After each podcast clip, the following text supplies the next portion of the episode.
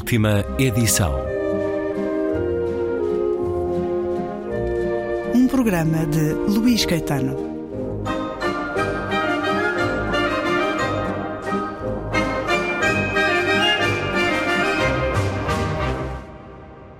De dia, o talho parece um crime.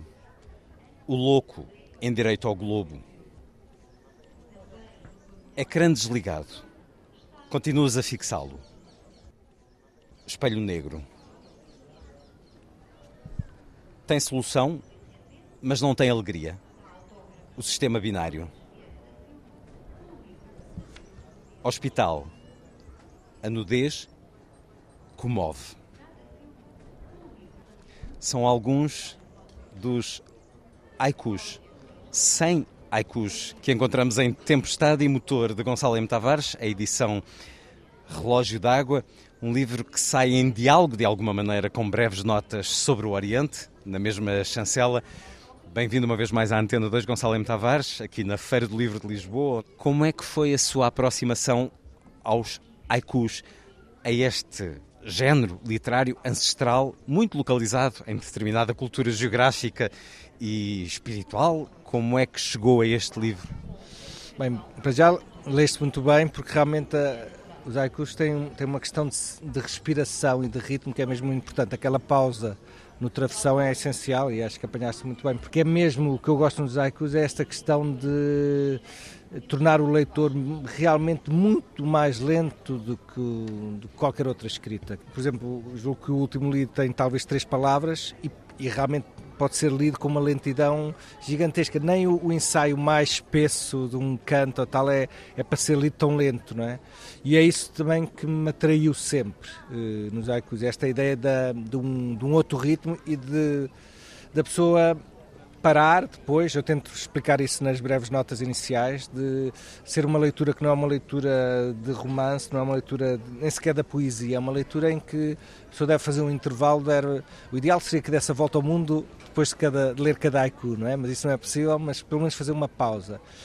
Mas também, eu não, quando me aproximo da tradição, eu, eu respeito muito as tradições, quer dizer, quando fiz o Viagem ainda a partir dos, dos Lusíadas ou ou qualquer outro, ou livros, sei lá, sobre tragédias clássicas gregas, e, por exemplo, em relação aos haikus, tenho muito respeito, mas eu quero fazer algo diferente. E, portanto, o que eu tentei aqui era introduzir algo que não é do mundo do haiku, que é precisamente quase o mundo inimigo.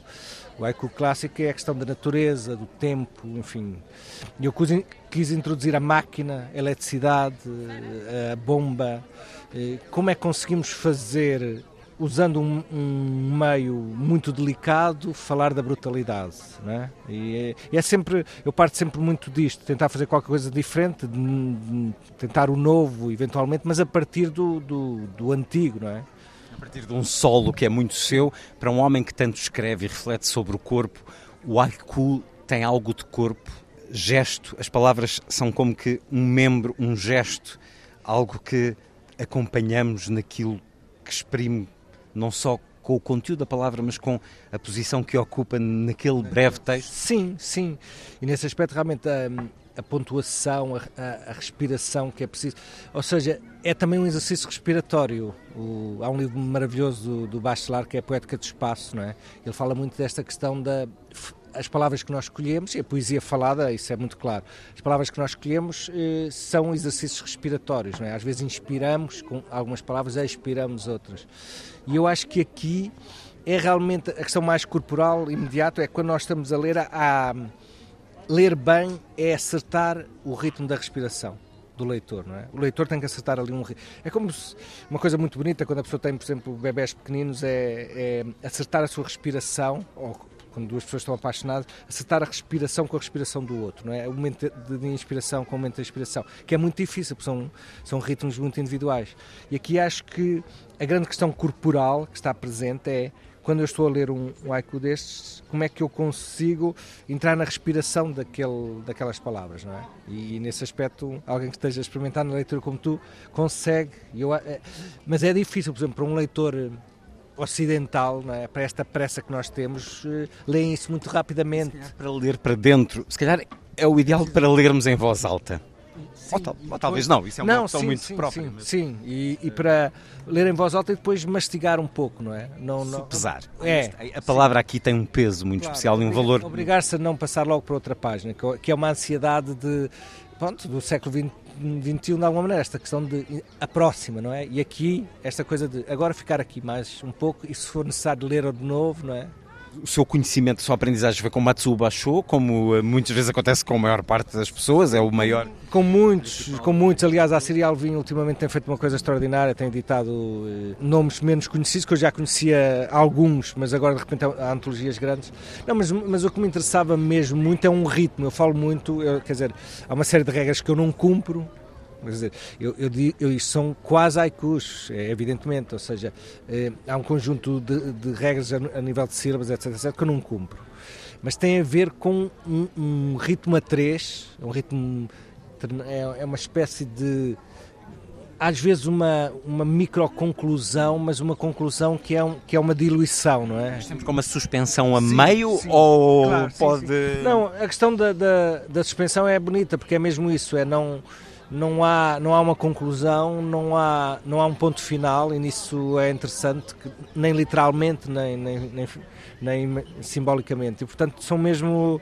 São, e, e não é bem, e por exemplo, não, nada tem a ver com o aforismo, o aforismo não, nada tem a ver com, com o fragmento, nada tem a ver com ser assertivo, é uma coisa muito calma, que não, é a tentativa de não invadir um espaço, eh, não dizer eu, eu quero dizer isto, e, portanto, o haiku tem, era, isso que me, era essa energia do haiku que me interessava, não tanto a, a questão, e portanto também uma coisa visual, muito. Eu, tô, eu estou a ler e de repente estou a ver, isso é muito claro. E era isso que me interessava no haiku, não necessariamente as regras, etc, etc. Como é que esta aprendizagem, esta iniciação vai influir agora noutros géneros, no resto que escreve, sendo que vai ser um bocadinho outro depois de passar por aqui?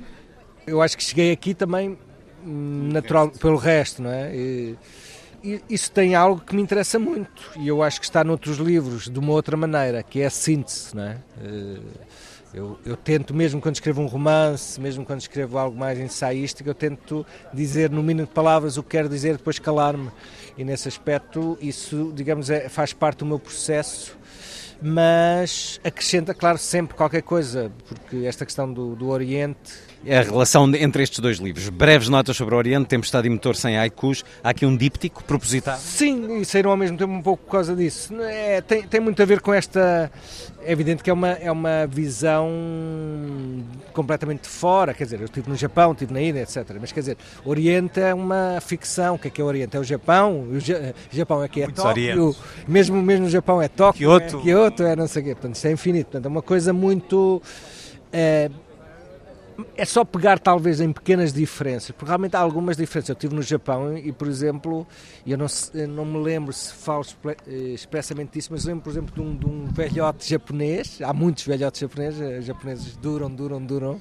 É incrível. Eu via velhotas de 80 anos a andarem de bicicleta lá, tchic, tchic, tchic, assim, uma coisa meio.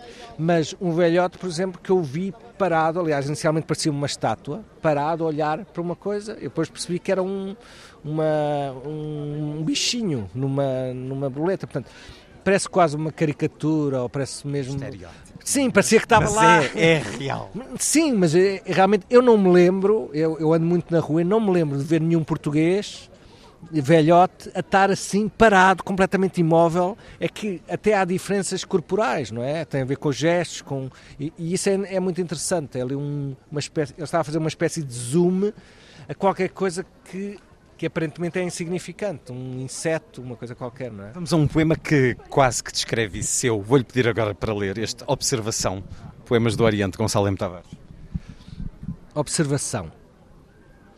Não tocar nos acontecimentos, ouvi-los. Vida própria como um objeto que não pode ser tocado, destino que pede silêncio, comprimento delicado da cabeça. Ouvida como matéria de artesanato, as tuas mãos determinam a forma final de cada dia. Conflito ou negociação. No calor, água. No frio, fogueira. O carteiro não para, o homem nunca está contente. Este livro é uma espécie de relato de viagem? Isso partiu de uma, de uma viagem ao Japão que eu fiz especificamente, mas alguns poemas eu escrevi em Kyoto, eh, e num calor, um calor muito forte. Ehm, e é, e é evidente que é interessante. Nós podemos sempre escrever sobre o Japão, estando em Lisboa ou estando em qualquer lado. Isso é maravilhoso, não é? Mas também me interessa esta ideia. Será que eu, que eu escrevendo um sobre Kyoto em Kyoto é diferente de escrever sobre Kyoto em Lisboa? Enfim, isso também me interessa. É necessariamente diferente. É necessariamente diferente, mas, mas não sei se é melhor, se é pior. Se a literatura claro, o claro, permite claro, também fazê-lo em Lisboa. Mas, por exemplo, é interessante, eu, eu, esses poemas eu escrevi mesmo quando estava lá. Mas, por exemplo, eu tenho outros livros, canções mexicanas, por exemplo. Claro, é ficção, mas eu fui ao México e mais tarde escrevi, porque são duas coisas diferentes. É, a pessoa está no sítio e escreve naquele momento, ou vai ao sítio e depois, de alguma maneira, a sua memória misturada com ficção, etc., escreve. Enfim, interessa-me esta questão da, sempre da viagem, não como detesto a coisa turística, não consigo, é mesmo uma coisa orgânica. Portanto, sempre que vou a algum sítio, tento fazer alguma coisa com isso. Qual foi o momento mais especial, sensível que teve no Japão? No Japão. A viagem ainda, eh, quer dizer, não o meu livro, mas a viagem que eu fiz mesmo ainda é, um, é também marcante e é, é, outro mundo. Mas do, do Japão há, há, uma, enfim, há uma hiper gentileza eh, que é realmente é mesmo sai quase da gentileza entra noutra coisa do condutor de, de autocarro que, que entra e vira-se eh, para, os, para, para, as pessoas e cumprimenta-os eh, cumprimenta cada pessoa que sai eh, dizendo desejando um bom dia. Eh, coisas assim muito simples isso é, é fascinante. Por outro lado fascinante e um, um pouco assustador, quer dizer, eh, fascinante um, a organização absolutamente e o sentido coletivo no Japão. Fascinante no bom sentido e também assustador porque isto pode ser usado para algo maravilhoso, como por exemplo, não há lixo no chão, e não há caixotes de lixo, um enigma. Era, no primeiro dia foi esse enigma. Depois percebe-se que as pessoas põem o seu próprio lixo, são responsáveis pelo seu próprio lixo, põem o seu próprio lixo em sacos na mochila e levam, tal, tal.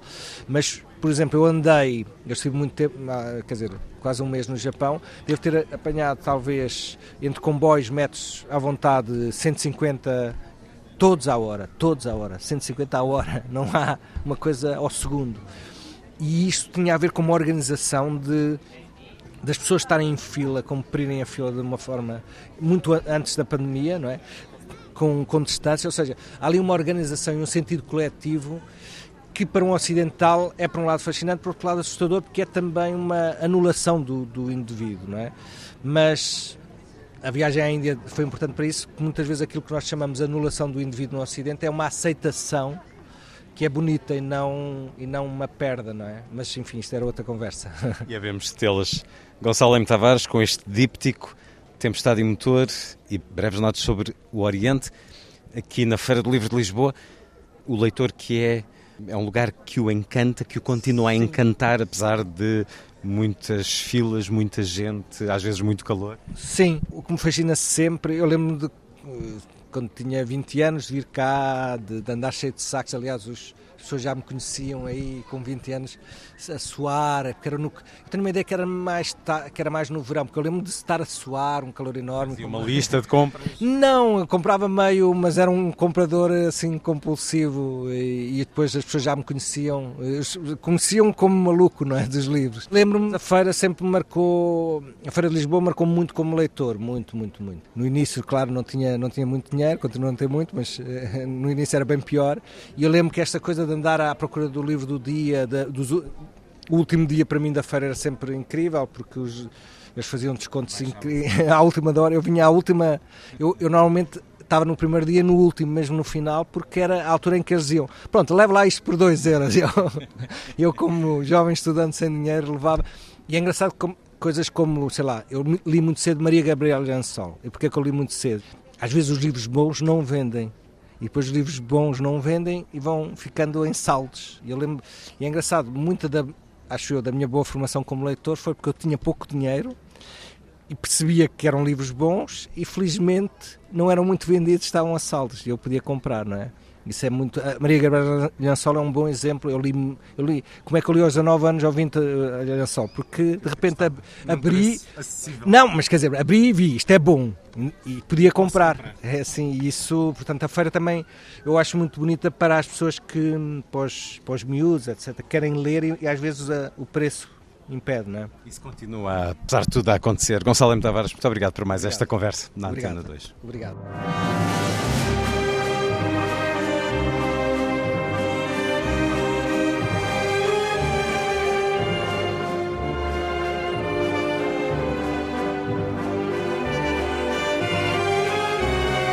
Última edição.